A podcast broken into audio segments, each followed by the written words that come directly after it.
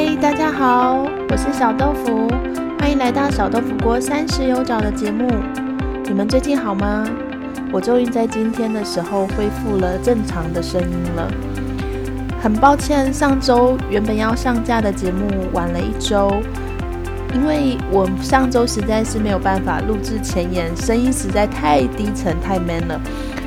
不过今天呢，我呃听了一下自己的状态，恢复的蛮好了。经过了一周的修复的时间，那现在今天我也解除隔离，就是开始进入了自主管理。所以呢，趁着时间跟精神状态不错，赶快来啊剪辑一下这一集。那这一集我们要分享什么呢？主要是要分享关于我跟轩一起去做冻卵的故事。那这一集算是呃前言，主要是分享轩他冻卵的故事。录这一集的时间点刚好是在五月一号的时候，那事隔二十几天，我也完成我自己的冻卵旅程。在听这一集的时候，其实我真的觉得感触很深，因为我自己完成了整个疗程，然后我把整个呃过程的所有需要花费的费用。然后还有整个历程，我都把它记录下来。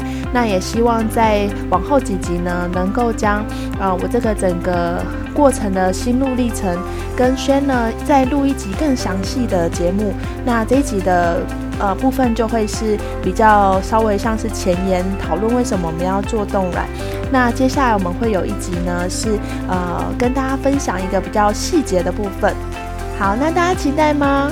我们就开始进入我们今天的主题喽。今天一样是邀请我的好朋友平凡宣誓的轩来一起分享今天的主题。今天的主题超棒的，单身女孩子一定要听。为什么我们要一起去做冻卵？尤其三十岁之后重要的体验，我们的冻卵体验。轩其实过去是一个全职自由工作者，主要是经营美妆保养的虾皮电商，同时也经营美股价值投资理财的部落格，还有 IG。首先呢，我要先恭喜我好朋友轩来上节目，欢迎轩。嗨，大家好，我是轩。对他最近完成一个单身女子的大事，你要不要分享一下？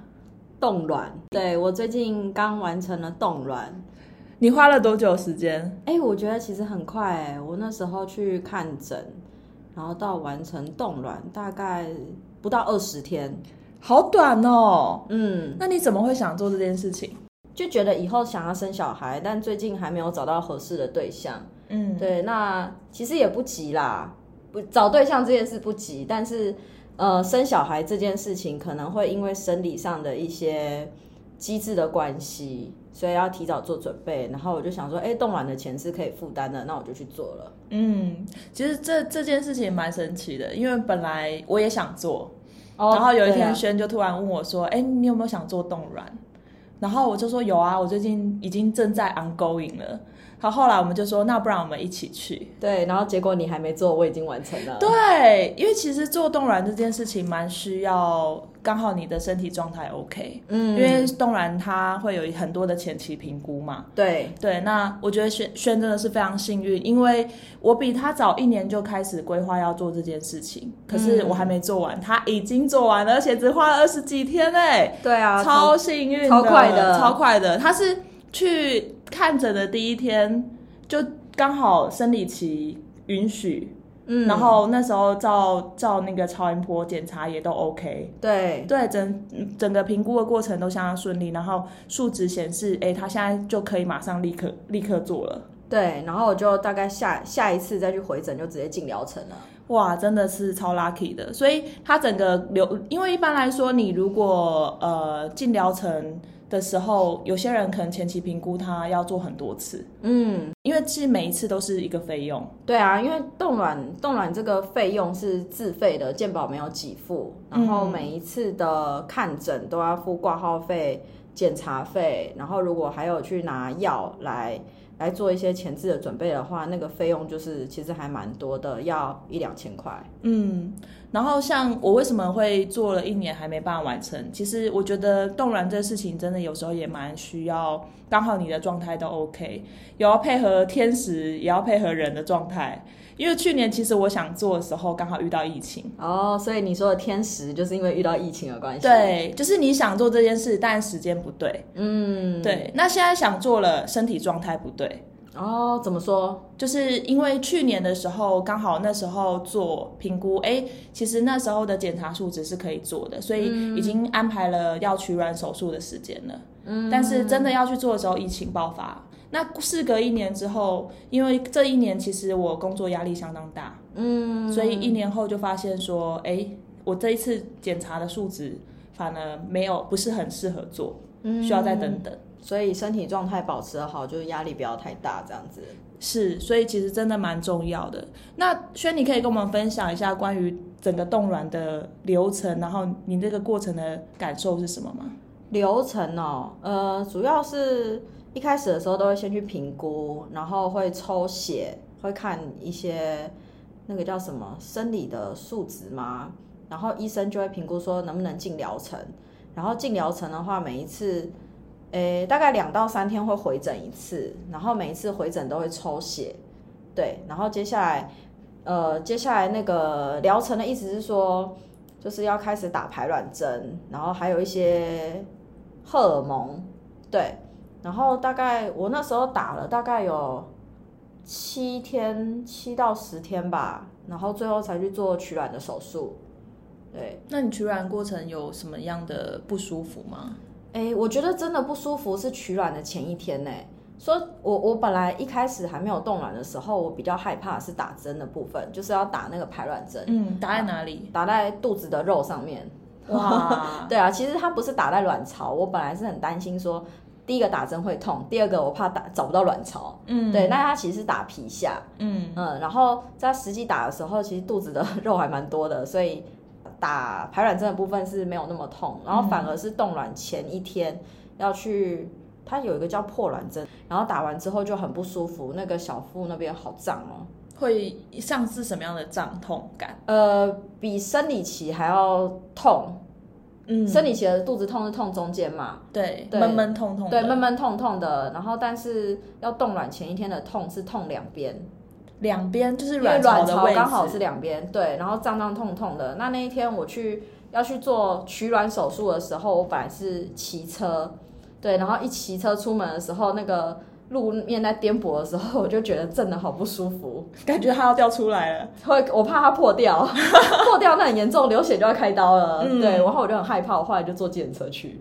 所以是有医生有建议不要，就是说过程中。他没有说哎，他就其实是是去诊所路上自己决定，那只是做取卵手术当天结束回家不能骑车哦，所以要有另外另外有找朋友来帮忙。对对，那时候有找另外呃的朋友，不是另外一半 是朋友，对陪我就是陪我一起回去这样。有另外一半应该暂时不用做了哈。哦，对啊。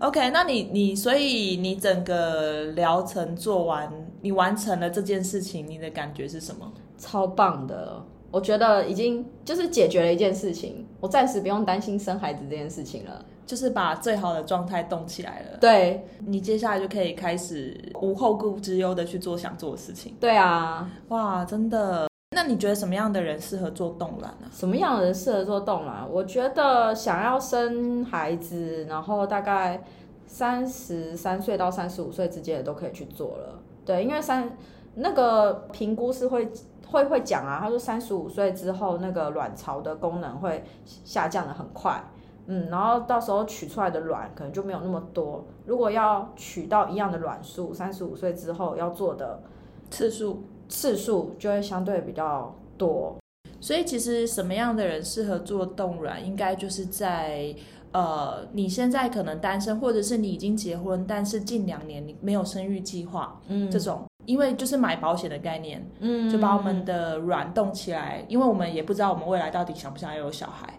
对啊，可是卵子的品质其实是会随着年龄下降的，嗯，对，那我们希望就是把我们最好的状态把它保留。在那个那个时期，嗯，那这个情况你就可以去做冻卵，嗯，对对。那其实虽然说冻卵其实费用不是一笔小数目啦，但是有些人就会呃没有做很多事情就错过了嘛。对时间过了，其实他就是没有办法逆回去的。那如果有一样想要做这样的情况的，那你们也可以评估一下，对，参考一下。网络上搜寻有蛮多，现在蛮多诊所在做的，然后就可以选一间，然后去评估看看。做出诊不一定要进入最后疗程，就可以再多比较。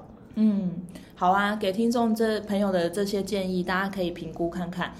我觉得轩，其实你现在做完这件事情，你算是把你最好的状态冷冻起来嘞，好棒哦！那你接下来就可以好好从事事业了？没错，哇，其实我们下一集刚好就要聊到这个话题，对不对？哎，对啊，就是关于你最近重返职场的故事。哎呀，呃，这个真的蛮犀利的。OK，好，那我们感谢轩今天来到我们节目分享关于冻卵的话题。最后感谢日富空间提供录音场地，相关资讯放在描述栏，记得去点击。我们下期见，拜拜，拜拜。